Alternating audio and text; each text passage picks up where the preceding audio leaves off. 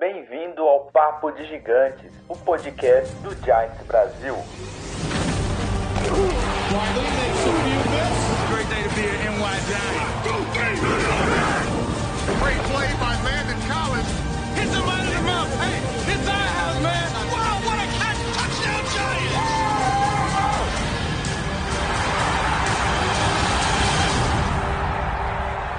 Boa noite. O Renatão teve um pequeno problema técnico no, no microfone dele, mas deixa eu repetir o que ele disse. Boa noite aí, galera do Giants Brasil, beleza? Como vocês estão? Mais um Papo de Gigantes aqui. Dia... Hoje é dia 22 de dezembro de 2020, 8 e meia da noite, horário de Brasília. E estamos hoje aqui, eu, Renato, que tá arrumando lá o som dele, Lennon e Igor, é, para debater um pouco, para conversar um pouco desse amargo jogo contra o Cleveland Browns. Arrumei. E lembrando. Arrumei. Oi? Eu, eu, eu te ouço. Vamos fazer o teste aí, Tiagão. Vê se você me escuta. Ó. Você tá aqui, você tá Ah, aqui, é, Renatão. Tô agora- te ouvindo aqui. Pronto, agora deu certo. Vamos, vamos. Mas só, só terminando aqui, falar desse amargo jogo contra o Cleveland Browns e o Renato agora segue com os outros recados. Galera, foi mal aí, o microfone é, decidiu não funcionar no comecinho, mas igual o Tiagão falou, estamos aqui para falar sobre o Browns, sobre o Ravens, um pouquinho sobre os Cowboys, falar de algumas notícias aí que surgiram durante o dia, chorar junto, sofrer um pouquinho aqui. É, é, só para falar de novo, essa última live do ano, a gente vai fazer essa volta só em janeiro, então vocês vão ficar aí duas semaninhas de férias da gente, quem sabe a gente não volta aí com boas notícias, né? Acho que não, mas é, a gente volta aí ano que vem. E aqui comigo tá o Tiagão, que vocês estão vendo a imagem, o resto está se escondendo, o Igor crossfiteiro e o Leno de sunga, mas ele não quis mostrar o corpinho sarado pro fã clube, hein? e aí galera, tudo bem? Comigo tá beleza. Até a página 5. Fala galera, beleza, cara? Estamos aqui, 26 graus, derretendo à medida que o tempo passa. Fala aí, galera. Mais um papo de gigantes aí. Falar sobre o sofrimento do Giants, né? Toda semana. Caraca, a gente tá Ô, Leno, triste. 26... Ô, Leno, 26 graus, o Igor coloca a blusa de frio, velho, lá no Rio, mano. Nossa, Sim, cara, 26 graus não existe, ele tá fazendo calor. 26 graus, o Igor tá de, tá de touca e blusa na, na praia. Igor é atleta, né, velho? Cara. O cara aproveita a praia. Eu vejo praia, eu saio correndo dela. Nossa, também, bicho. Se chegar a 20 graus aqui, eu boto casaco e calça jeans e frio. Você tá maluco. Capixaba também é assim, capixaba dá um friozinho, os caras gostam de botar bota. Olha lá, o, o tio tá falando assim, Leno, manda, manda foto no privado. Olha lá.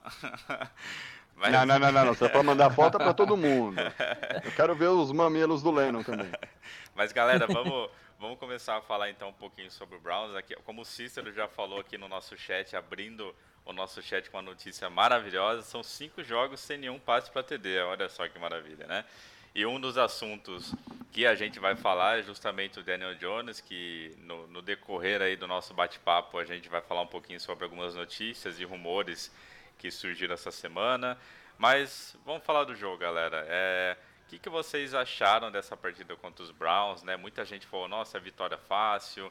Aí quando a gente chegou lá, a gente começou a sofrer horrores. Daniel Jones não entrou em campo, né? Que a gente teve a notícia um pouquinho antes da, da partida começar. O que, que vocês acharam dessa partida, né? Porque muita gente é, é, tipo, viu o, o Giants cair com o desempenho lá embaixo, tipo, foi um desempenho pífio, nada funcionou.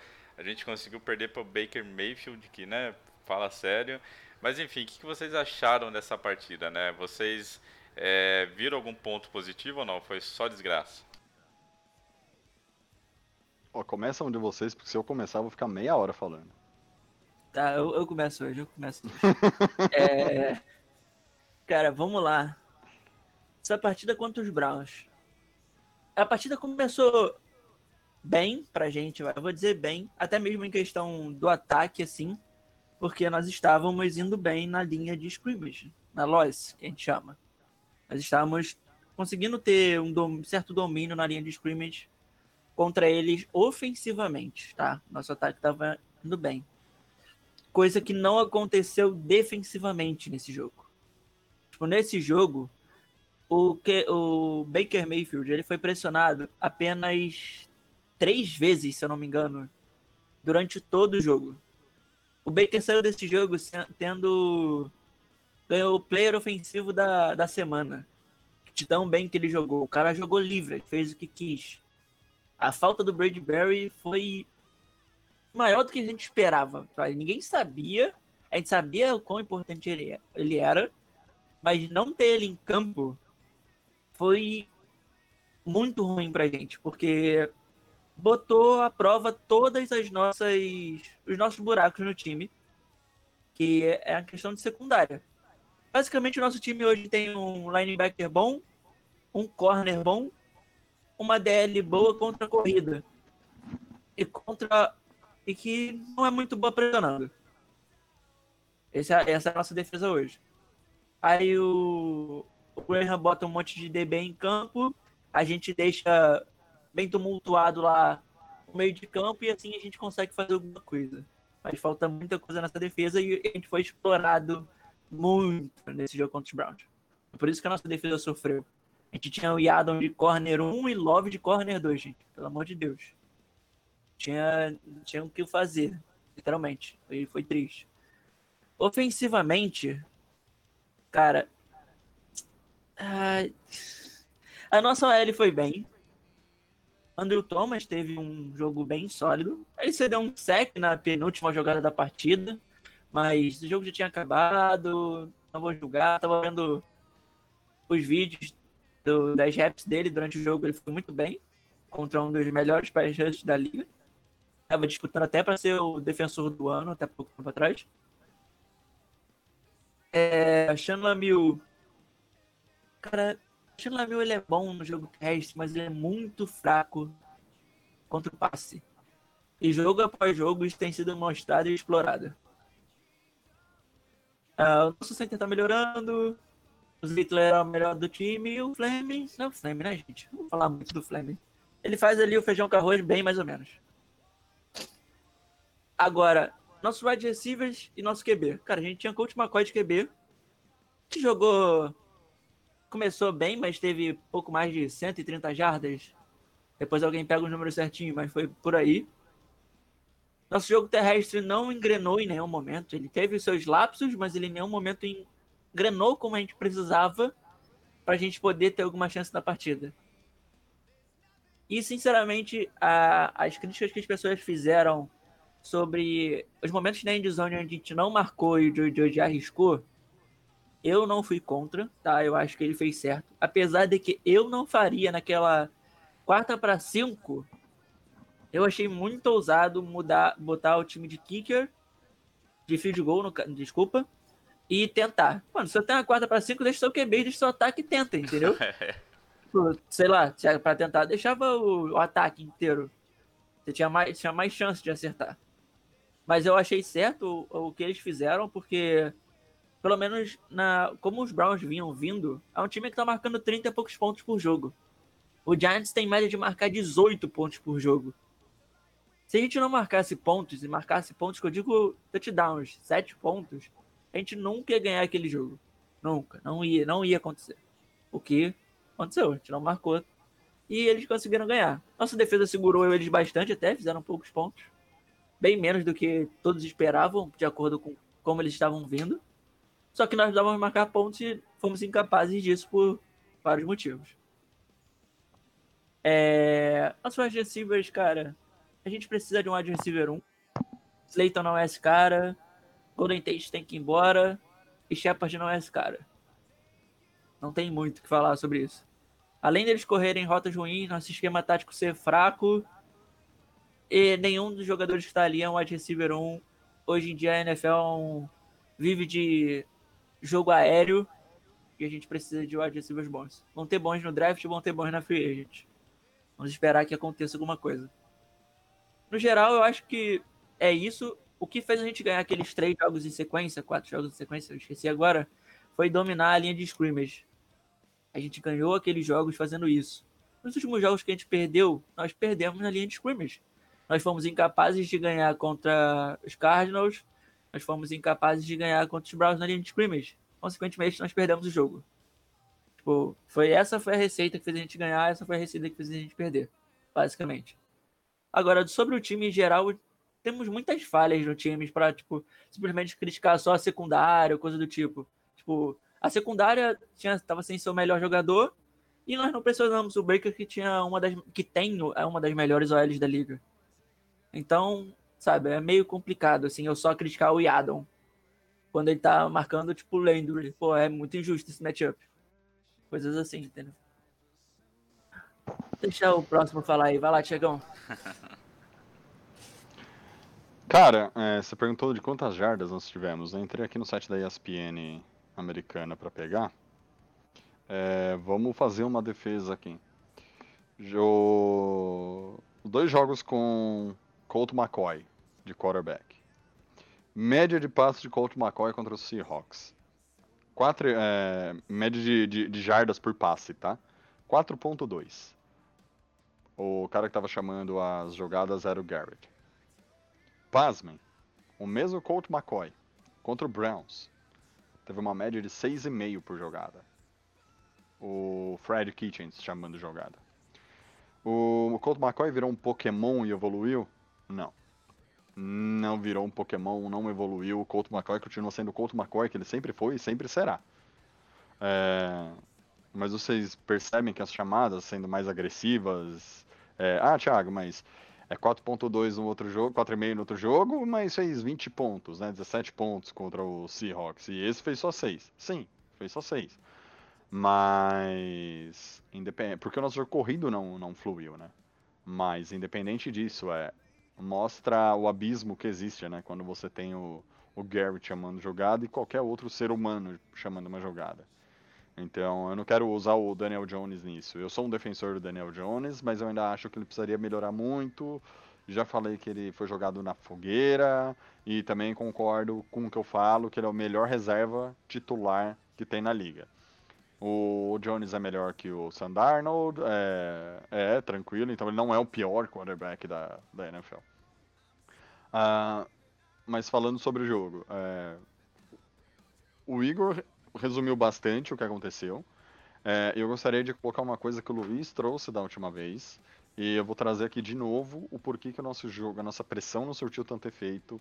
É, e, o, e o Baker acabou fazendo muito passe.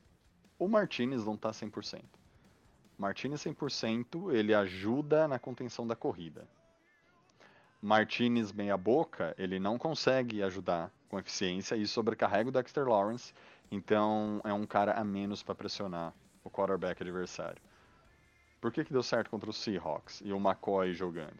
Porque contra os Seahawks, quatro caras pressionando, Jabal Sherd, Tomlinson, uh, Williams e, e, o Lawrence pressionando, deu muito certo, vários sacks durante aquele jogo. Esse daqui foi só um sack, perda de 11 jardas para o time do, dos Browns, e o Martinez não estava 100%. Então os Browns conseguiam correr e conseguiam lançar. Então tava muito, muito fácil isso. E David Mayo e o e o Devonta Downs não são jogadores de NFL, talvez possam até ser, mas tem que sair do Giants, vai jogar, sei lá, no Jets, é, vai jogar no, no, Bills, vai jogar no Eagles, vai jogar no raio que o parta, mas não joguem no Giants, entendeu? É, aqueles dois não dá. Acho que eles foram os dois pontos mais fracos da nossa defesa, porque quando você via o Landry, da forma que o Igor falou, a, o Landry fazia uma rota post. Ó, comecei a estudar a rota, o, o, o Igor. O Landry fazia a rota post e ele cortava entre o, o corner e o, e o tight end. Normalmente nas costas do Downs ou né, do Maio, dependendo do lado que ele estava. E esses dois, tight end, esses dois linebackers não acompanham passe e também não ajudam na contenção da corrida. Então, jogar com 9 na defesa e sem o, o Bradbury é difícil. Uh, com relação ao ataque, cara, beleza, podia ter chutado lá os field goals, a gente ia perder de 20 a 12, sei lá. Chutava aqueles dois field goals, bacana, mas sendo bem honesto, não tem muito que, o que tirar dessa, desse jogo, assim, de, de proveitoso. É, de novo, a nossa DL foi engolida por causa dessa, dessa ausência física do Martinez, porque ele ainda tá com aquele problema nas costas. E jogar sem o Bradbury, imagina, o Bradbury em cima do Jarvis Landry, ele ia jantar o Jarvis Landry. Então, infelizmente, acontece. E falar de wide receiver é, é- é mais do mesmo. Então, o que o Igor falou tá 200% assinado embaixo. É, precisa de um cara número um. E ontem eu tava conversando até, falei com o Lennon, com o Luiz. Pra mim, traz esse número um na, na free agency. É, libera o Shepard. Vai ser bom pro Giants e pro jogador. O jogador vai evoluir. O Giants pro Giants vai ser bom também. E fica com o Slayton.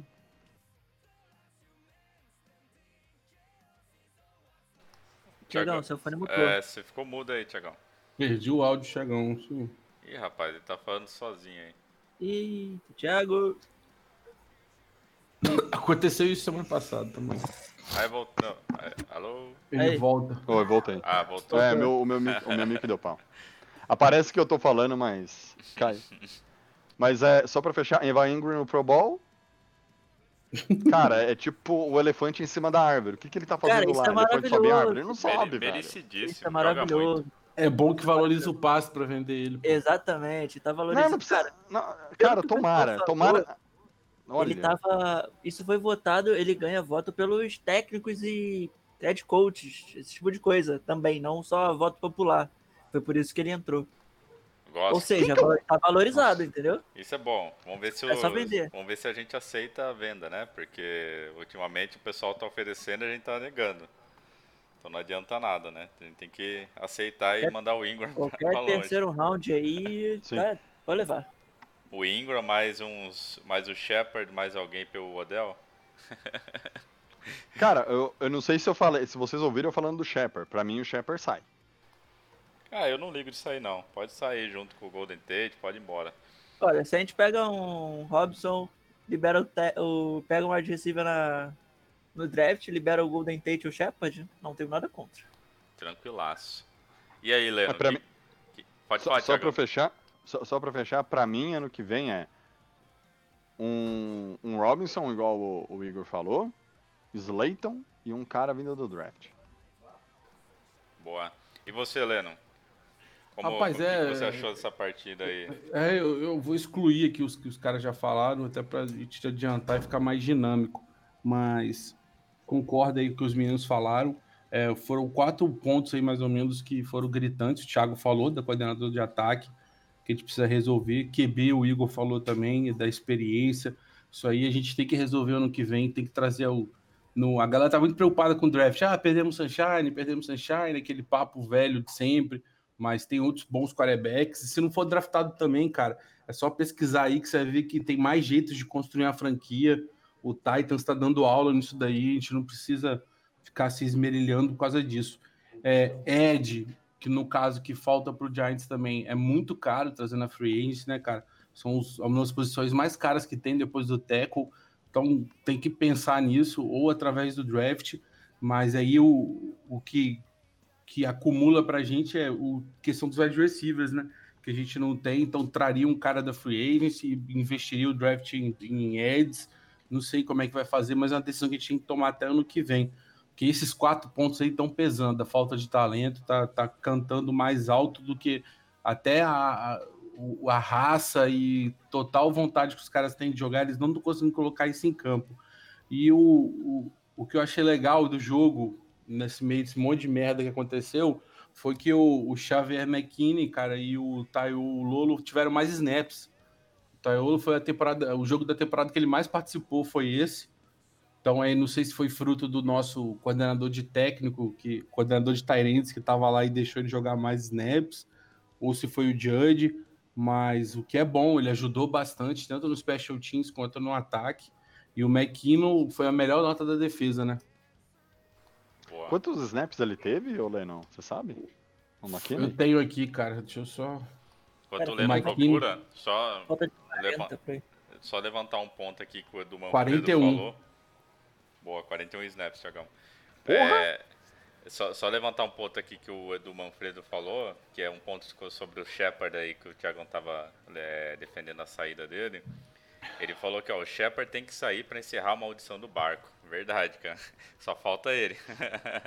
Acho que na hora que ele mesmo. sair, o Giants vai, velho. Aí.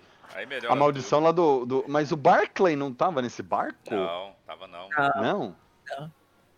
Só falta o Então, beleza, que saia. que saia. Mas, que eu, gosto, eu gosto bastante do Shepard. Eu acho que ele é um bom jogador para ser um wide receiver 2 ou um slot. Só que a gente precisa de um ataque que saiba utilizar ele e permita ele Sim. jogar do jeito que ele jogava quando o Odell existia. Deixa É. o cara fazer a J dele, para de limitar ele, sabe? O nosso É. ataque ele é feito para limitar os jogadores. Eu não Exato. entendo isso. É, é um ponto Mas- que eu ia levantar, é, tipo, é, é- é o Shepard, no, no meu ponto de vista, né? É, o mesmo esquema do Daniel Jones. Eles são bons, mas eles estão no time errado. Eu acho que assim, se você botar um Daniel Jones num time que dá estrutura, que dá liberdade pra eles, é igual falaram aqui no chat, pra soltar a coleira deles, sabe? Do tipo, voa, faz o que você quiser, tipo, arrisca. Se, se derem essa oportunidade pro Daniel Jones em algum time e essa oportunidade pro Shepard, os dois vão voar. Renato, ó, lembrei de uma coisa do ano passado. Qual que era o apelido do Daniel Jones em 2019? Danny Dimes. Você sabe por que Dimes? Porque lança a bola, né? Tá lançando a- as moedinhas pros recebedores. Cadê o Danny Dimes em 2020? Não tem, pô. O. Daniel Jones é o, ele é o QB com maior rating em bola de mais de 20 jardas da liga, só que em, em consequência ele é o que menos passa. Ou seja, qual é o sentido de você ter um QB que ele faz muita coisa errada, mas no que ele é bom, tipo, pelo menos é, estatisticamente, quem te vê visualmente, ele é bom fazendo isso. A liga vive de passe hoje, somente big plays, e você não deixa o cara fazer isso. Tipo, Exato. é tipo Igor. Sei lá, I- Igor, se a gente trouxer um Mahomes, ou não precisa nem trazer um Mahomes, pega esse esquema de jogo do Giants e põe pro Mahomes, vai ser um lixo de quarterback da mesma forma. Entendeu? Tá bom, o Mahomes é muito melhor que o, que o Daniel Jones. É, eu não- eu não vou nem discutir o talento, mas se você pegar pro, pro Mahomes e falar assim, ó, você consegue lançar é, cinco bolas seguidas, é, 30 jardas, mas vamos fazer o seguinte, ao invés de lançar cinco bolas, vamos correr cinco vezes. Aí o Mahomes vai ser um... É mal, vai ser mal aproveitado. Aí vai ser marromeno, né? Vai ser marromeno. É o Tannehill. É, o, o- Jones é o Tannehill 2.0. Vai ser mal aproveitado no Giants. Não vão renovar o contrato. Ele vai bater na free agency. Vai chegar um Broncos da vida. Vai pegar o cara. Vai dar um. Vai, vai trabalhar o cara. E aí ele vai. Talvez sabe faça a mesma coisa que. o- estaria Oi? voando? Jones estaria voando se fosse para um 49ers da vida. Se ele fosse pro Patriots, se ele fosse pro 49er, se ele fosse pra. é, caramba, pro próprio Jets ele estaria melhor. Cardinals, nossa, Cardinals iria voar. Pro Cardinals, Mas- cara, pro Cardinals ele é bem tá enrolado. Mas também. é, eu acho que não corta ele, não, cara. O cara tá no segundo ano de contrato, vai pro terceiro. Até se entrar um novo GM, eu acho que é só se tiver uma trade assim, quase que Pô, irrecusável vamos- para Vamos aproveitar esse gancho aí que o Lennon falou, né? Que ia ser um papo mais pra frente, só que eu acho que faz sentido a gente falar agora. É que eu não sei se todo mundo viu, mas teve é, dois, dois rumores, né? Que, que começaram a aparecer no mundo da NFL, que foram o seguinte. Que o, o Giants, ele tá mais pro, eh, tá indo mais pro lado de realmente mandar o Gettman embora. Eles estão mais tranquilos em fazer isso, ao invés de manter ele no time. Eles estão é, pensando muito mais na questão de trazer uma pessoa nova para trabalhar no lado do Joe, né? Do, do Joe Judge no, no time. Mas ao mesmo tempo, é, o outro rumor que tem é que o Giants não, não vamos dizer assim, é, não, não tira a possibilidade do Daniel Jones também rodar caso o Gettman seja realmente demitido, porque vão dar a oportunidade do Joe Judge e do novo GM escolher um QB que eles queiram trabalhar. É, aí eu queria perguntar para vocês duas coisas. Primeiro, vocês realmente acham que o, Gettman vai rodar igual o Mara tinha falado lá no começo da temporada? Ou vocês acham que não, tem uma possibilidade dele ficar? E caso ele saia, vocês realmente acham que o Giants pode se livrar do Daniel Jones e deixar o espaço livre para algum jogador que o Joe Judge e o novo GM queira trazer? Acho que sai. Acho que se não aposentarem ele, é, vem outra pressão do, do Tish.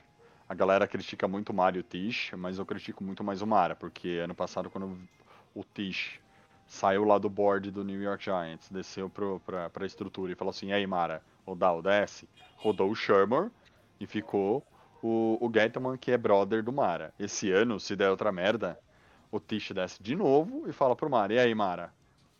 Já trocamos um cara, não deu certo, ficou o seu, só tá dando, só deu resultado por causa do Judge.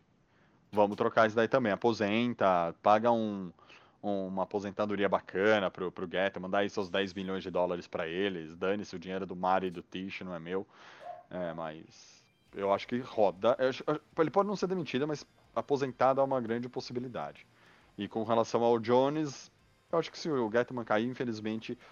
Se o Jones não cair esse ano, é, eu acho que ele fica até o final de 2021, mas na hora de renovar contrato com ele, ele vai atingir a free agency, entendeu? Tipo, ele vai chegar no quarto ano é, com aquela opção de quinto, acho que não renovam com ele pra opção de quinto. A não ser que ele faça, tipo, um 2021 espetacular e um 22 espetacular, aí é outra história, mas por- hoje eu acho que se cai o Getman, cai o Jones. Ah, eu tô. Eu penso parecido com o Thiago, mas eu acho que, que o, o cara lá. O cara só vai. O, o- DG vai cair, isso aí, sem sombra de dúvida. Não tem. Se DG ficar, a gente tem que começar a pensar em fazer revolução, tomar o time, virar igual o Green Bay, o time da cidade, tem que dar um jeito aí de fazer alguma coisa para fazer isso acontecer. Mas, falando do Daniel Jones em si, eu acho que não corta, não. O cara ainda tem dois anos de contrato, eu acho. É isso mesmo, 2019 que ele veio, né? 2019, 20, 21, 22 e tem a opção de quinto ano, que ele foi de primeiro round.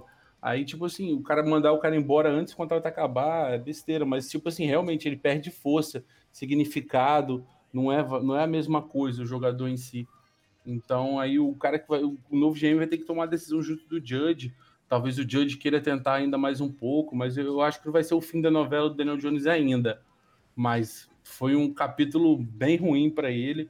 E, tipo assim, ele vem para ano que vem, com certeza, pensando em ser reserva, lutando aí para talvez ter a chance de jogar como titular, mas ah, eu acho que o Giants não vai ficar sem um movimento de quarterback, seja através do draft ou da free agency. Eu acho que a gente vai trazer alguém aí para assumir essa posição mesmo. Não é um cara só para tapar buraco igual o McCoy, não. E você, Igão? Olha, primeiro, deixa eu só falar. tipo, quem trouxe essa notícia, gente, foi Tony Paulini. Cara, esse maluco é absurdo. Ele quase nunca erra, tá?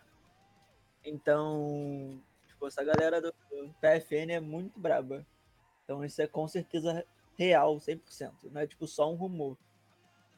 Agora, sobre David Guerra, eu acho que ele já saiu, tá? Tô sendo bem sério com vocês, eu acho que ele já tá fora. Só que o, Gi- o Giants não vai demiti-lo. Segundo os rumores que saíram já tem umas semanas, meses, sei lá, o Giants deve deixar ele se aposentar. Ele é amigo da franquia, ficou lá 35 milhões de anos. O Mara gosta dele, então ele vai falar, pô, se aposenta aí pra não ter que te demitir, entendeu? Vai ser isso que vai acontecer, muito provavelmente. Só que só vai acontecer ao fim da temporada. Não faz diferença nenhuma de co- cortar agora ou não. Cortar agora é só pra eu ficar feliz, mas infelizmente não vai acontecer. É, sobre o Daniel Jones, sendo bem sincero, é... primeira coisa que impacta muito sobre o futuro do Daniel Jones não é nem ter um novo GM ou não, tudo isso impacta. Mas eu acho que a posição do draft também vai fazer muita diferença.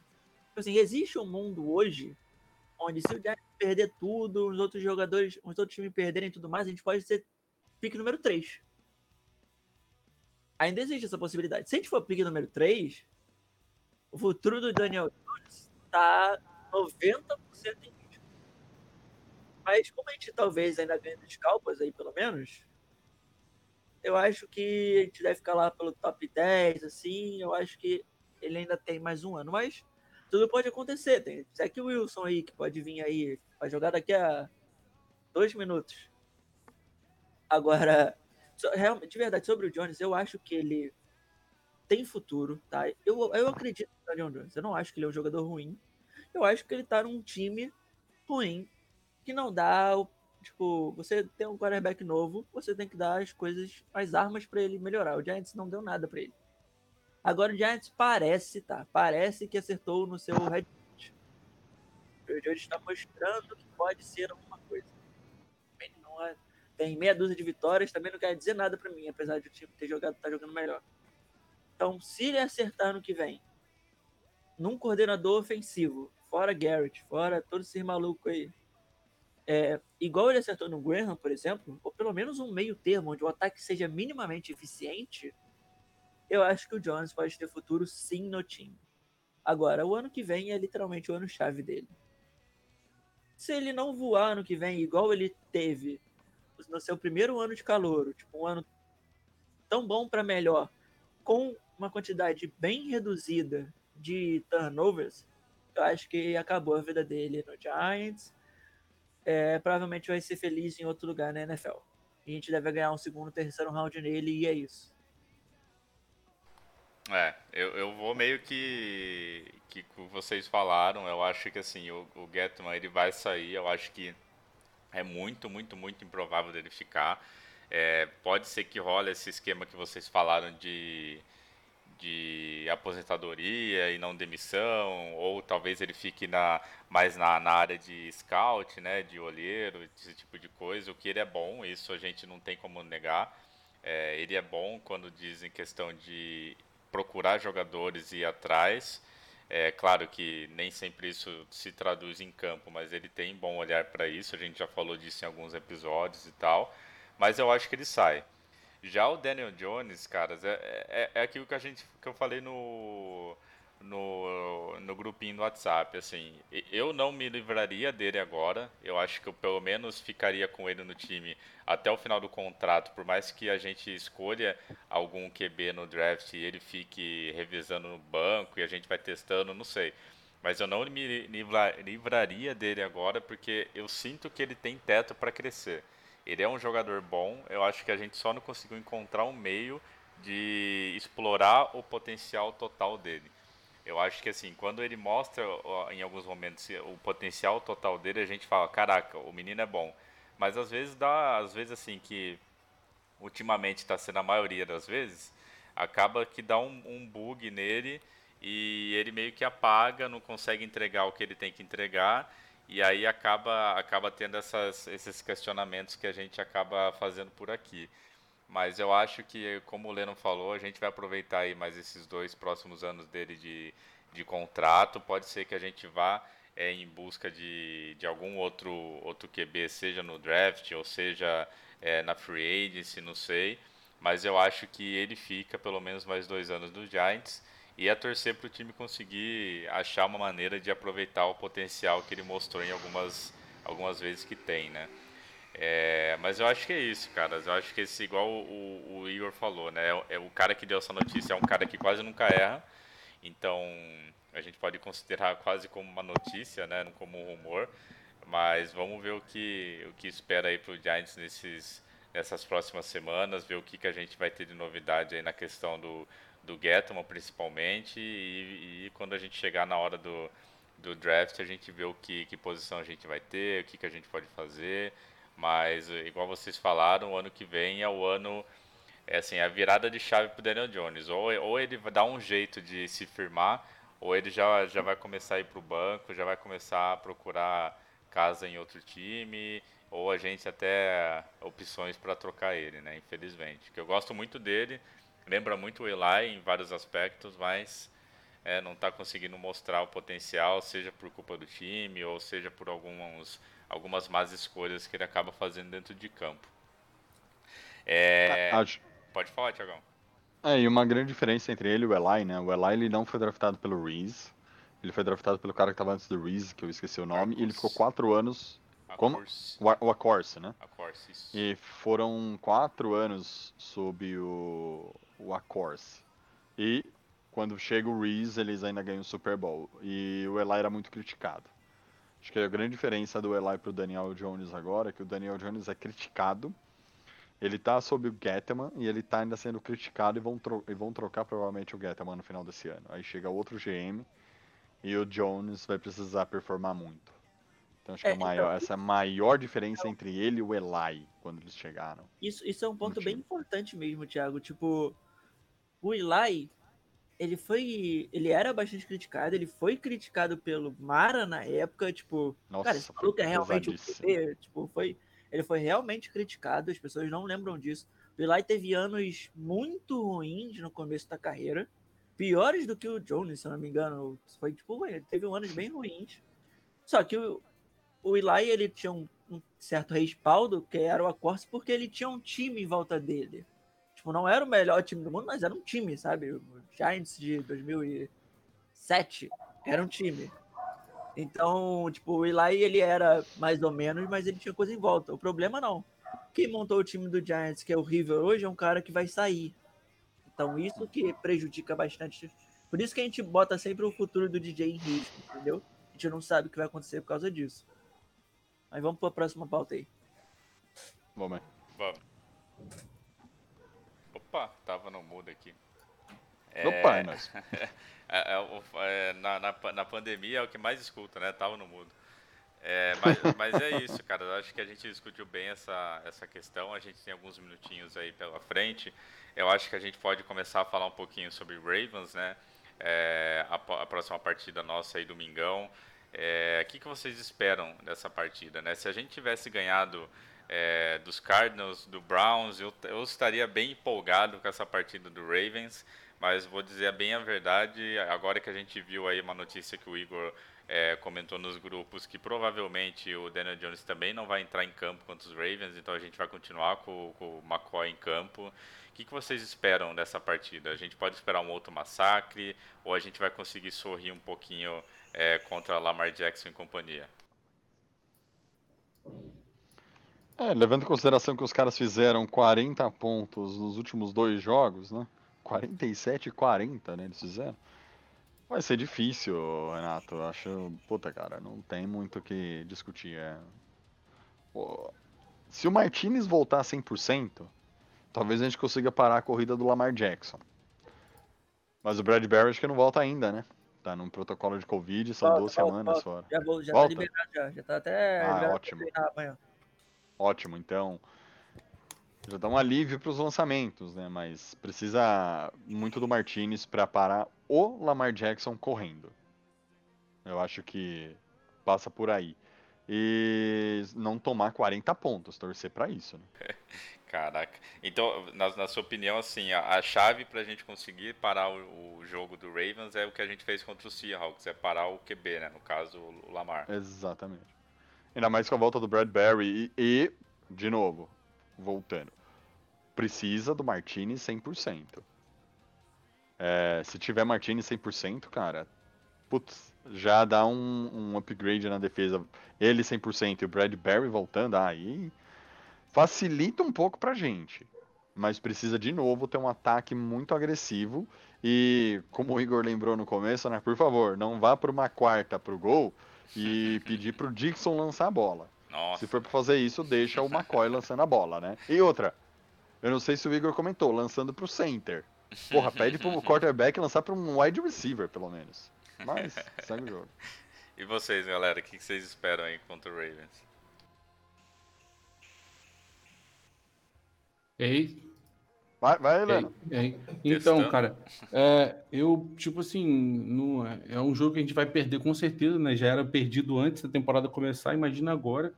Então, com certeza a gente vai tomar uma surrinha legal.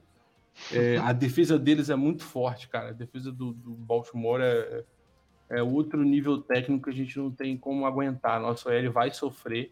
Quero muito ver que vai ser um puta en- ensinamento pros caras, né? Vai ser um jogo de alto nível, é time que é Pro Bowl, é Pro Bowl Contender, Super Bowl Contender, então vai ser um desafio maneiro para nossa OL, principalmente pro Thomas, que ele vai enfrentar caras como o Naga Cowie, o Patrick Queen, o Judon. Então vai ser muito legal de ver essa parte. Agora, eu também estou interessante em ver o, o- a nossa DL contra o jogo corrido do, do Ravens, que é praticamente a- tudo que eles fazem de pontuação passa pela corrida do, do Lamar com os mil running backs que eles têm. E não deixa ninguém do Fantasy ter um running back de Baltimore, que tem o, o, o Gus, o J. Dobbins, o Mark Ingram, e a lista é longa.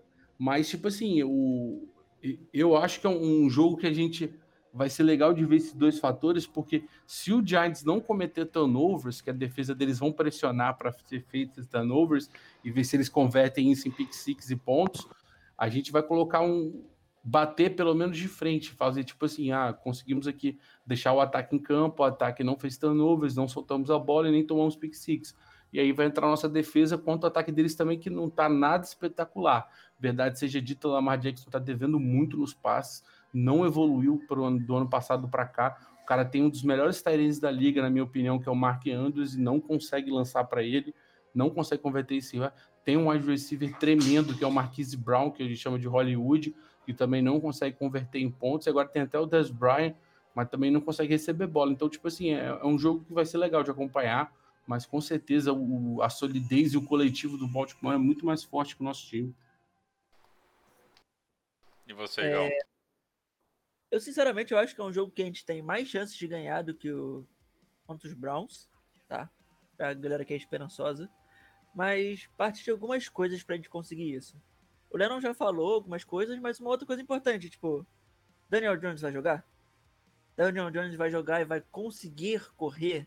Tipo, se o Daniel Jones conseguir, conseguir lançar a bola, mas contra uma DL forte dessa não conseguir correr, não deixa ele entrar em campo. Porque não serve. Ele não na última jogo ele não conseguia sair do pocket e o Daniel uma coisa importante sobre o Daniel Jones é ter esse perigo das corridas dele. Se a gente não tem isso, é melhor deixar o McCoy, porque a gente sabe que vai sim, a gente faz um plano de jogo completamente diferente para isso, entendeu? Então, eu acho que é um ponto importante. Se já tiver o McCoy, tipo, sei lá, é 100% derrota.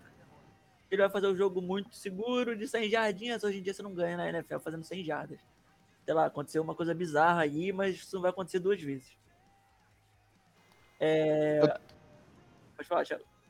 Eu tenho uma, uma, um parênteses rápido aqui para ficar marcado. O que que significa isso, Lennon? Seu gordinho lindo da Saveiro. Depois você responde. Isso aí é uma música. Não, não sei, não sei. Eu não entendo. Desculpa cortar o raciocínio, Igor, aqui eu precisava trazer isso. Então, agora sobre o resto, eu acho que, tipo, a nossa defesa pode muito bem aparecer, tá? Porque a gente é muito bom contra o jogo corrido. Com o Bradbury lá já garante. Só tem, a gente só tem que se preocupar com o Yadon. Então já facilita bastante as coisas. O único problema é os nossos outros linebackers, que foi o que o Thiago o Mar, é, botou. Maio e Browns são bisões. Downs, Downs. Downs, eles não são. O cara, já, o cara já começa bem, né? Downs. O cara não é jogador de NFL em time nenhum. No Giants ele é titular porque não tem nada. Aí, tipo assim, se, eles, se a gente conseguir manter um spy no Lamar e o resto conseguir parar a corrida, tem jogo. Mas tem que ver se a gente vai conseguir fazer isso, sendo bem sincero. A gente vai ter que ganhar na linha de scrimmage. A OL deles não é tão boa quanto a do, dos Browns, mas também não é ruim. Então a gente precisa conseguir pressionar o Lamar, que é um QB fraco lançando a bola, pelo menos esse ano. É, porque eles estão sem o, o, RT também, né? O Flucker que tá jogando para propósito, para quem não sabe. Eles não é perderam o... o left tackle também? Não foram eles que perderam o left tackle? Então, mas, pô, conseguiram o Orlando Brown. O Orlando Brown tá fazendo um bom joguinho, cara. Tá lá no Pro Football Show que tava vendo eles lá de OL. Cara, então, é, não, tipo assim, eu concordo com você. Também acho que, tipo, tem como dar trabalho porque ele tem fraquezas, mas eu acho que o Giants não tem time para aproveitar essas fraquezas. Sim, Mesmo não, que o Daniel Jones jogar. Não, não aproveita a jogada, isso não é um time construído. É isso, eu entendo. Mas, tipo assim, existe uma possibilidade, né? Sim, com certeza, cara. o time de Baltimore não, não evoluiu. Agora, é aquela parada, tipo, não dá pra chegar na endzone, não marcar três pontos nem sete. Tipo, não dá, é. entendeu? É. E é um cara... Tem, é uma, uma coisa tem que ser dita, tem que chegar na endzone, tem que chutar o field goal. Ah, não conseguiu o touchdown, chuta o field goal, porque psicologicamente abala outro time. Uma coisa é perder de 3, outra coisa é perder de 6. Outra coisa é perder de 9. Abala o outro time psicologicamente, querendo ou não. Pode parecer pouca coisa, mas é uma diferença muito grande nesse jogo. E bicho é uma das vezes que mais bate em quarterback, cara. Se, se te der mole lá no turnover, então isso conta muito, cara. Blitz, cara, até o. Não sei, todo mundo, até o cara do Special Teams entra na blitz da defesa deles. O Queen tem sec, o Forte tem sec, o Judon tem sec, o Petrus tem, tem sec, o Chuck Clark tem sec. Todo mundo tem sec. O único que tá devendo lá é o Negakawa, que fez um jogaço semana passada com dois secs. É, e, e acho que uma coisa que tem que ser explorada no nosso time é colocar o sexto OL, que eu brinco, que é colocar um, um Toilolo ali para ajudar no bloqueio. Entendeu? É o sexto jogador, o sexto offensive line do nosso time. Porque aí vai conseguir dar uma reduzida ali na, na, na pressão, né? Que, que vai para cima do QB. É, eu, eu concordo com vocês, assim. Eu acho que é um jogo que a gente tem a possibilidade de ganhar. Eu acho que isso é, é possível, mas eu não sei até que ponto a gente vai conseguir aproveitar as fraquezas que o time do Ravens tem por causa do, do nosso time na, na situação é, atual que a gente se encontra. É bem o que o Leno falou mesmo. É, então eu acho que assim, a gente tem a possibilidade, mas eu acho que infelizmente vai ser uma outra derrota. A gente vai se afastar das. É, não, que eu, não que eu quisesse, mas a gente vai se afastar um pouco da possibilidade de ir para os playoffs. É, porque na, na atual situação que a gente está, o Daniel Jones provavelmente sem jogar aí mais o próximo, talvez até o resto da temporada, já que faltam dois jogos só. E, e, também pela situação que a gente precisa de uma pique melhorzinha, eu vou ser bem sincero que eu não quero playoffs. É, tipo, não estou torcendo contra, mas se fosse para escolher, eu. Eita, o Thiago está em dobro aqui. Eu, eu escolheria é, não ir para os playoffs e tudo mais, mas não que isso significa do tipo, vamos entregar tudo. Mas eu acho que infelizmente a gente vai ter uma derrota que vai levar a gente mais longe dessa, é, dessa chance de pegar os playoffs, né? E, e, meio que já indo assim no embalo de, dessa, desse, desse, papo de playoffs, né? Falar um pouquinho, é, eu acho que é legal a gente comentar agora rapidinho um pouquinho sobre a outra partida da outra semana, já que a gente não vai ter live na próxima semana dos Cowboys, né? E também falar um pouquinho sobre é, como está a nossa divisão, né? Então, assim, de maneira geral, até porque ainda tem vários dias para a partida contra os Cowboys, né? Vocês esperam que essa partida contra os Cowboys vai ser uma partida mais dura, uma partida que vai definir os rumos da divisão? A gente ainda tem chances de, na opinião, na opinião de vocês, conseguir ir para os playoffs? Isso seria bom para o time? O que, que vocês é, pensam dessa situação atual do time e, e a divisão e jogo contra os Cowboys na, na outra semana? Rapaz, eu tinha falado já isso aí antes da gente ter ganho aquele jogo de Seattle, que era para ficar tranquilo, que nós não íamos para o playoff, porque nossos adversários têm, é, a, calendários mais fracos. É, não é mais fraco assim de, de, de, times ruins, mas a, nós enfrentaríamos quatro times que são Super Bowl contenders e tinham campanhas positivas.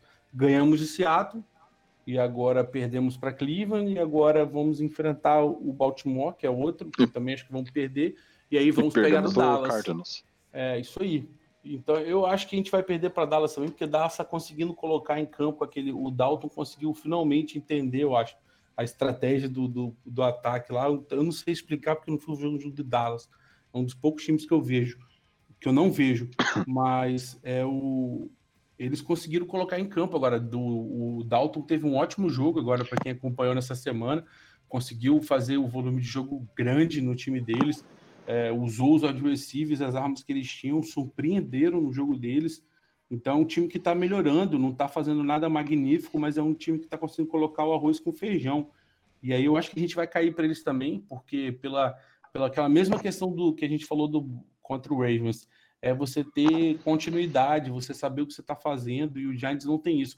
O Giants entra com uma gameplay, se der certo, é 880 vai lá, vai trucidar igual Seattle, senão cai igual Arizona, igual Browns, e a gente não consegue manter um, uma coordenação, um estilo de jogo próprio, não consegue transformar isso em números. Ah, o jogo corrido dá errado, já vai dar tudo errado, porque não tem quarterback para fazer passes longos, e então a gente não tem como reconstruir após de uma ser derrotado nas trincheiras. Então acho que vai acontecer isso de novo, eu acho que a gente vai perder.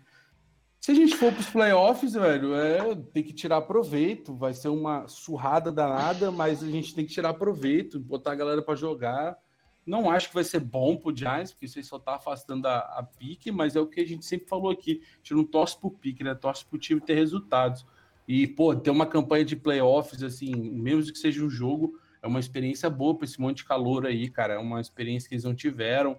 Então, com certeza vai ter pontos positivos aí para adicionar, principalmente nossa DL que é jovem, vai aprender então o impacto de playoffs, a galera que está chegando agora, o acho que o próprio Peppers, acho que ele nunca foi para os playoffs.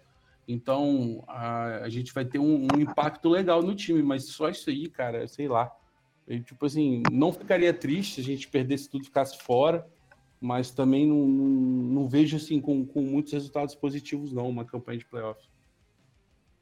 É, e você vê, Lennon, que você vê o, a diferença de ter o wide receiver bom, né? A Mari Cooper, CD Lamb, tem mais um que eu sempre esqueço o nome lá em Dallas. E o Andy Dalton, que era super criticado. É o Gallup. É, o Gallup. E o que era super criticado no, nos Bengals, perdeu a posição lá pro, pro, pro, pro Burrow. E tá conseguindo agora, que ele achou, conseguiu entender o, o game plan, tá conseguindo fazer bons jogos com, com Dallas. Então, volta no nosso time. Imagina o Daniel Jones com esses três caras para receber bola. E, obviamente, um coordenador ofensivo que fala assim: lança a bola para esses três caras. É, talvez o Daniel Jones tivesse um aproveitamento diferente, tivesse uma. fosse melhor visto pela torcida. É, com relação a ganhar de Dallas, eu acredito porque eu não confio no time de Dallas. Eles conseguem fazer 35 pontos, eles tomam 34. Então, eu não confio no time de Dallas. Mas, e vou na, na linha do Lennon que, obviamente, eu quero uh, o playoff. Vai ser bom por experiência, para pro, os caras entenderem o que é chegar nos playoffs, a pressão. E mais honestamente, é, eu, eu confio nos playoffs da seguinte forma: com uma campanha de 6-10. Eu não acho que a gente vai ganhar de Baltimore primeiro. Se a gente ganhar, ganha de Dallas e vai precisar torcer para Washington perder as duas. Entendeu? Porque aí no critério de. E, e obviamente, torcer para Dallas perder o próximo jogo. Se o Dallas ganhar o próximo jogo, nós perdemos, o, o playoff já era. Porque no desempate vai ter que ver se a gente fica na frente ou não de Dallas, mas provavelmente já era. Então, se Dallas perder as duas, nós obviamente ganhamos uma e precisa torcer para Washington perder tudo para ir para playoff. Mas eu, eu acho que dá para ganhar de Dallas, já que não, semana que vem não tem papo de gigantes. É, mas é, vai ser difícil. E vai ser estranho ver um time para playoff com 6-10, né? Que é o que provavelmente vai acontecer na nossa divisão. E você, Igão? Tira do mudo, Igão, para falar. Vai CrossFit. Eu acho que é um jogo que dá para ganhar sim. Sendo bem sincero, o Dallas está melhorando, mas é o Andy Dalton. Eles ainda têm um monte de problema, principalmente defensivamente, que é o nosso forte. Então, que é nosso forte não. Que, que é um, tipo assim, a nossa fraqueza, que é o nosso ataque. Então, a defesa deles é ruim, nosso ataque é ruim. A nossa defesa ganhar do ataque deles, dá para ter alguma coisa. Tipo, basicamente isso. Então, eu acho que, que dá para ganhar. Eu espero, sinceramente, que a gente ganhe, tá? Eu não aguento mais perder pra Dallas. é, e, pô, a melhor oportunidade que é essa aí pra ganhar, não sei não. Acho que a gente, que a gente Terminar o ano com vitória, né? Por mais que a temporada seja uma cagada, pelo menos terminar Pelo o ano com a vitória. Pô, se Deus quiser, o Daniel Jones tá lá e tem uma boa partida. Tipo isso.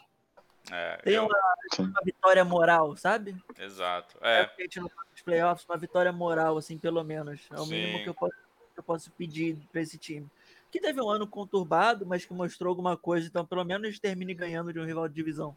É, eu, eu também tô torcendo para isso. Eu acho que assim, é, por mais que a gente não vá para os playoffs, porque tem, tem várias combinações, igual o Thiagão falou, que tem que acontecer, né? Eu, eu acho que seria muito legal mesmo a gente terminar o ano ganhando do Dallas, né, ganhando de um rival de divisão, então ter, ir para casa, né, sabendo que a gente ganhou pelo menos o último jogo.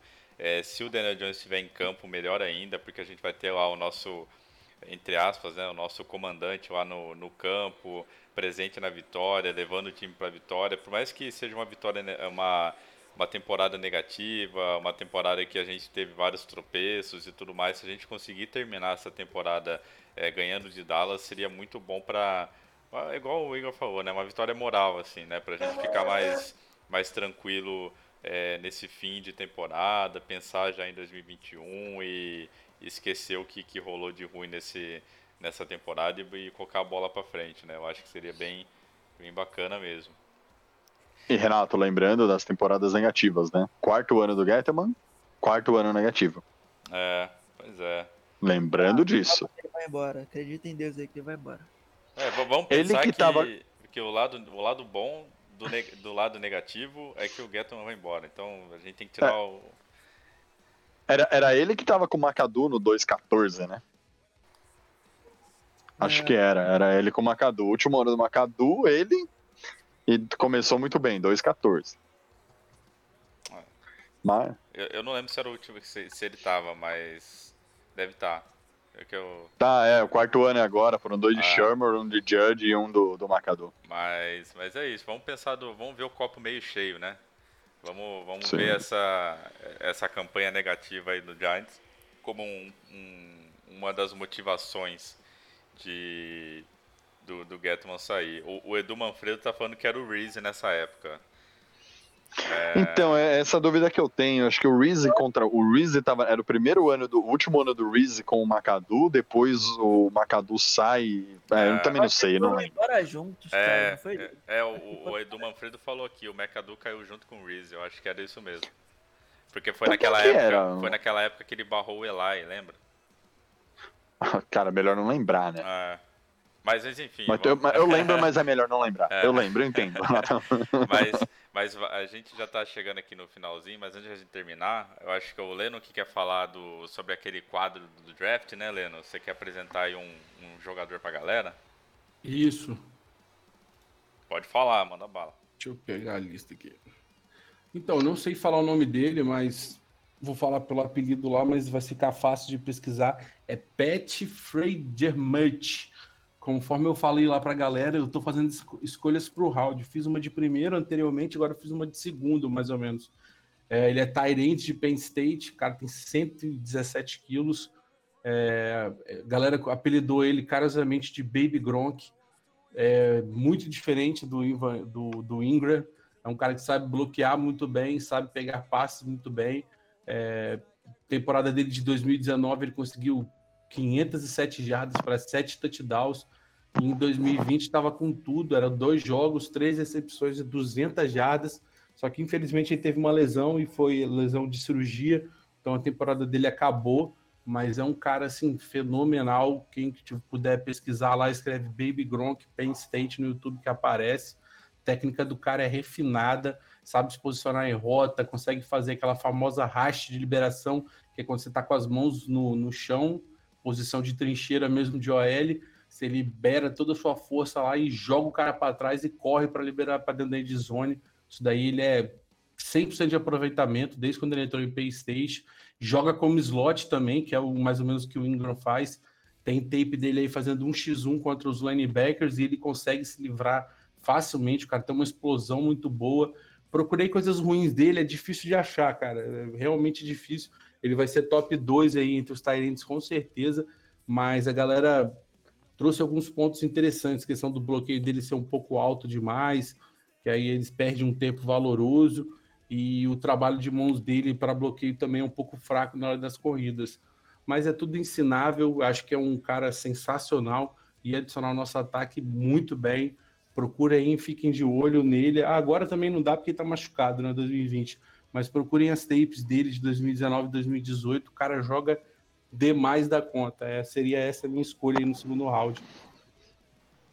Eu não acharia Fazer- ruim fazer- ter um Gronk no nosso time, não, hein? É. Fazendo recepção é o que importa, né? Porque o que tem lá não recebe? Pô, se o Ingram vai pro Pro Bowl desse jeito, esse cara aí então vai pro Hall of Fame, cara. Né, primeiro ano pra ele. Ele vai ser o primeiro jogador aí pro Hall of Fame em atividade, tá? Depois do Ingram no Pro Bowl. E, e Cara, você- ele é muito e, bom. E só, e só corrigindo aqui, eu puxei o, Ma- o, o Macadura 2017 e o Getman chegou no final de 17. Por isso que eu achei que o, o, o, o, o Getman tem quatro campanhas negativas. Na verdade, ele só tem três, porque, obviamente, a campanha de 2017 é do Reese e não é do Getman. Ele não tem culpa daquela campanha, infelizmente. E, e Igor Thiago, não sei se vocês têm algum ponto pra falar aí do Baby Gronk, né? Vocês, têm, vocês conhecem o cara, querem adicionar algum, algum comentário?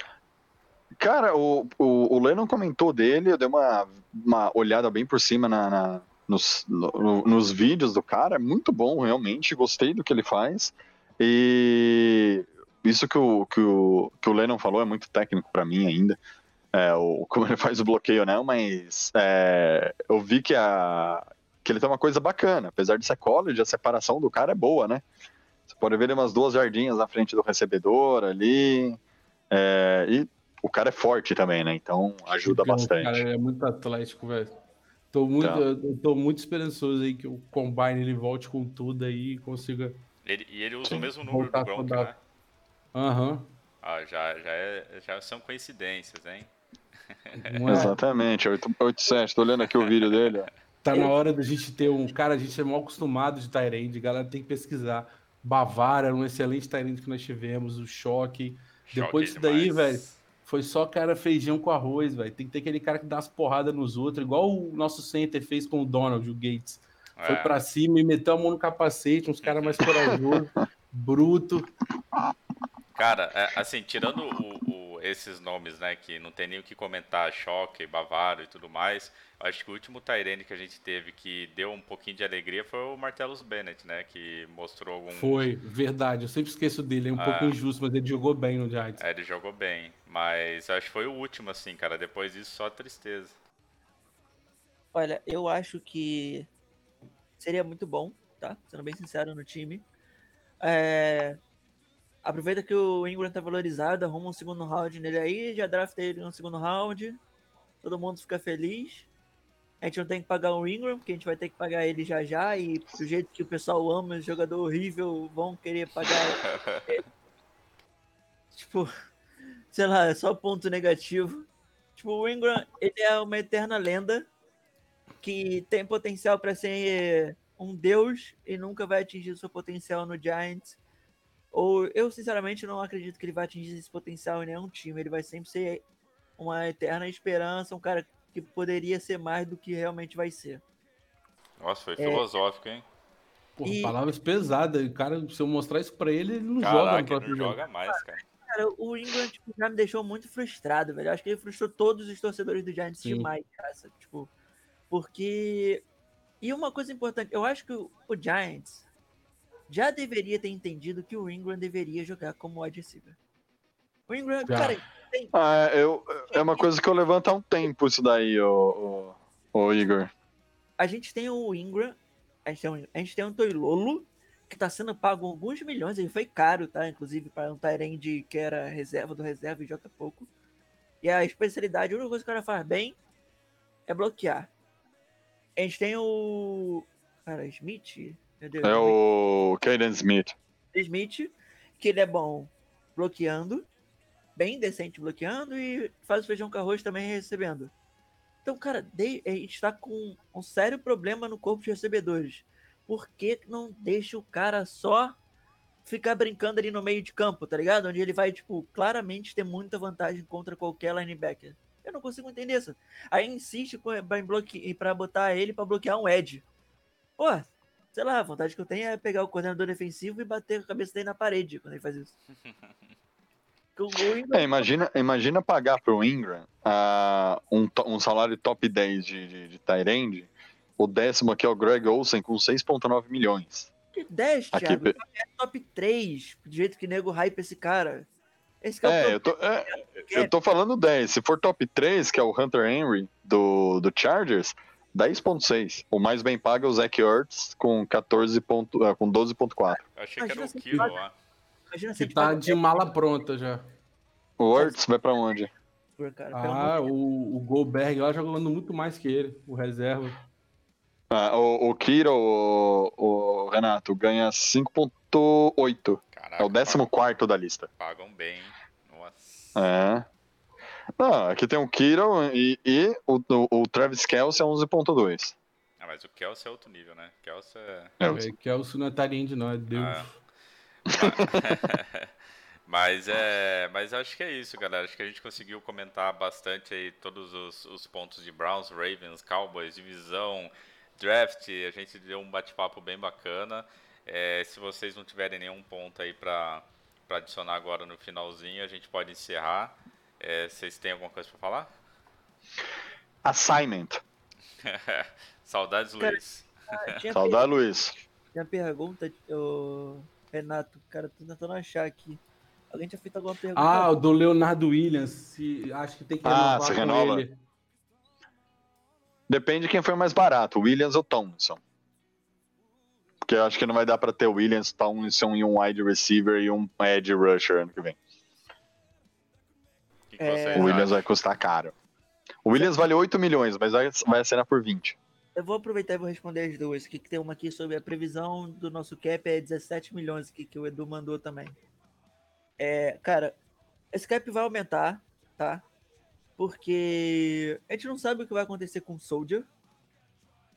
Mas ele provavelmente vai ser cortado, tipo, provavelmente após junho, que ele já libera bastante cap. O Zeitler vai ser vai ser por causa do cap, infelizmente, são mais 12 milhões. Golden Tate é umas 10 milhões. Talvez o Shepard. Shepard é mais 10 milhões. Tem bastante jogador que a gente pode cortar e, tipo, arrumar uma grana pra, tipo, pegar um wide receiver e talvez um edge na free agent. Dá pra fazer algumas coisas até porque o, edge, o cap em 2022 vai aumentar muito. Né? O que ele abaixou em 2021, ele vai aumentar muito em 2022. Então dá pra fazer as manobras de bota o cap hit da galera bem baixo e pagar todo mundo se for isso que o nosso novo GM, se Deus quiser, vai querer. Agora, se eu tivesse que escolher, eu hoje pagaria o Leonardo Williams em vez do Thompson. Hoje. Mudei de opinião, tá? Eu era contra isso. Mas depende também do valor. Eu não pago o, o Leonardo Williams 20, 19 milhões como um top edge, porque ele não é. Então tem que ver Também sobre- é. Concordo, exatamente isso aí. Também acho que é de- eu prefiro hoje o Leonardo também, mas a questão financeira fala mais alto aí, porque o Thompson consegue entregar quase o mesmo sem aqueles tantos secs e, e vai ser bem mais barato. Então o financeiro conta muito aí. E obviamente está um time em reconstrução, aquele blá blá blá todo. Não dá para gastar um cara que não é Ed, um cara que não vai jogar no nosso esquema de 3-4, não adianta se iludir, não. E você, Tiagão, tem algum ponto aí pra falar? Não, cara, pra mim, para mim, é... eu já até falei do, do, do- que eu prefiro o Tomlinson do que o Williams pelo preço, mas eu concordo com os dois com relação ao que entrega ao time. É, E eu até busquei aqui, até trazer aqui pra vocês, ó, se eu tiver aparecendo, ó, 8 milhões é o valor de mercado do Williams, tá? Isso daqui é do Spotrack, isso é a informação que eu acabei de pegar aqui no É, Spotrack. Então, tá, se vier por 8, Da tabela FIP, Ok, né? mas não vem. A tabela FIP dele é 8. Na verdade, é oito- ah, o contrato seria, gente, só para deixar claro. É um contrato de 24 milhões para 3 anos, então a média é de 8. Tá, é, ele pode ele ter um hit. o- os cinco melhores jogadores da posição do que ele faz. Eles É. tentam aproximar o máximo possível. Aí, no caso aí, o, o Leonardo Williams queria receber como DBE Ed, e mas aí no Spot Track aí é DT 34.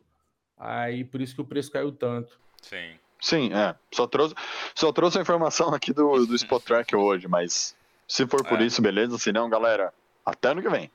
É, porque é bem isso que vocês falaram. Assim, o, o Leonard Williams ele tá entregando bastante coisa, mas ele não tá entregando ao ponto de valer tudo que ele tá querendo que, que a tabela FIP dele vale, sabe? Então, é, se for para gastar muito, muito, muito dinheiro, eu prefiro ficar com o Dalvin Thompson, mas é, o Leonard Williams, preciso falar aqui, assumir publicamente que ele calou minha boca esse ano. Eu critiquei muito ele, achei que ele não estava fazendo nada. E aí ele realmente mostrou que era uma peça muito importante na nossa defesa. Ele tem se mostrado um jogador é, e tá sempre, tipo, sempre querendo terminar a jogada, sempre a fim de, de dar o, o máximo dele. Então isso eu aprecio muito no jogador. Mas claro que ele é, no 80% desse esforço dele é pensando nesse valor que ele falou que ele valia, né? Então, mas para gastar esse caminhão de dinheiro, eu acho que não, não vai valer a pena não. Mas é isso, galera. Eu acho que deu por hoje, deu aí para nossa última live de 2020. É, quem chegou depois, a gente é, vai tirar uma mini férias, vai voltar dia 4 de janeiro para falar aí sobre, sobre os jogos, esses, essas duas próximas partidas aí da, da temporada contra o Ravens e contra os Cowboys. É, para quem acompanhou a gente aí nesse ano, para quem conheceu a gente faz pouco tempo, é, um Feliz Natal, um Feliz Ano Novo, boas festas, é, que o Coronga fique bem longe de vocês, a família de vocês, e que a gente continue junto aí em 2021, se Deus quiser, com mais vitória e mais alegria, né? E não todo essa, esse xingamento e tristeza que a gente passa toda semana. E é isso, galera. Valeu, Tiagão. Valeu, Igor. Valeu, Lennon. Muito obrigado, galera. Até ano que vem. Até dia 4 de janeiro, né? Na 5 de janeiro, Renato, Sim, eu acho. É, a gente. É. 5 de janeiro. 5 de janeiro, terça. Verdade. É, aí, galera, ó. Se beber não dirija, lave as mãos, usa máscara e. Cara, se for ficar em casa, beba, beba muito pra esquecer que 2020 existiu. Um abração até ano que vem, galera. É, valeu, rapaziada. 2020 poderia ter sido um, um ano melhor pro Giants aí, para todo mundo. Mas pelo menos o time mostrou evolução, finalmente, depois de muitos anos ruins. Agora nossa expectativa para 2021 ela vai ser um pouco grande, tá? Dependendo do draft, do que acontecer e tudo mais, mas se o Joe Judge é, mudar um pouco a comissão técnica e tudo mais, a gente pode ter esperança aí. E todo mundo aí, bastante cuidado aí com o Coronga aí, porque ele voltou com tudo aí nesse fim de ano, gente. Até mais. É isso, né, galera? Bom final, é, boas festas aí para vocês e para sua família. Toma cuidado aí com a saúde, colocar os velhos em risco. E tamo junto, galera. Até janeiro aí, se Deus quiser. Isso aí, pessoal. Então, fiquem bem, fiquem longe do Coronga, se cuidem. Em 2021 a gente volta, mas lógico que durante esses dias aí, até o final do ano, até a gente voltar no dia 5, a gente está nas redes sociais. Podem marcar a gente, falar no grupo, marcar a gente no Twitter, no Instagram, no Facebook. A gente vai estar de olho, mas a gente só não vai participar aqui do Papo de Gigantes por, por causa de viagens, é família, final de ano, internet ruim onde a gente vai estar e outras coisitas más. Mas é isso. Brigadão, gente. Todo mundo que acompanhou com a gente. Bom fim de ano. Feliz 2021.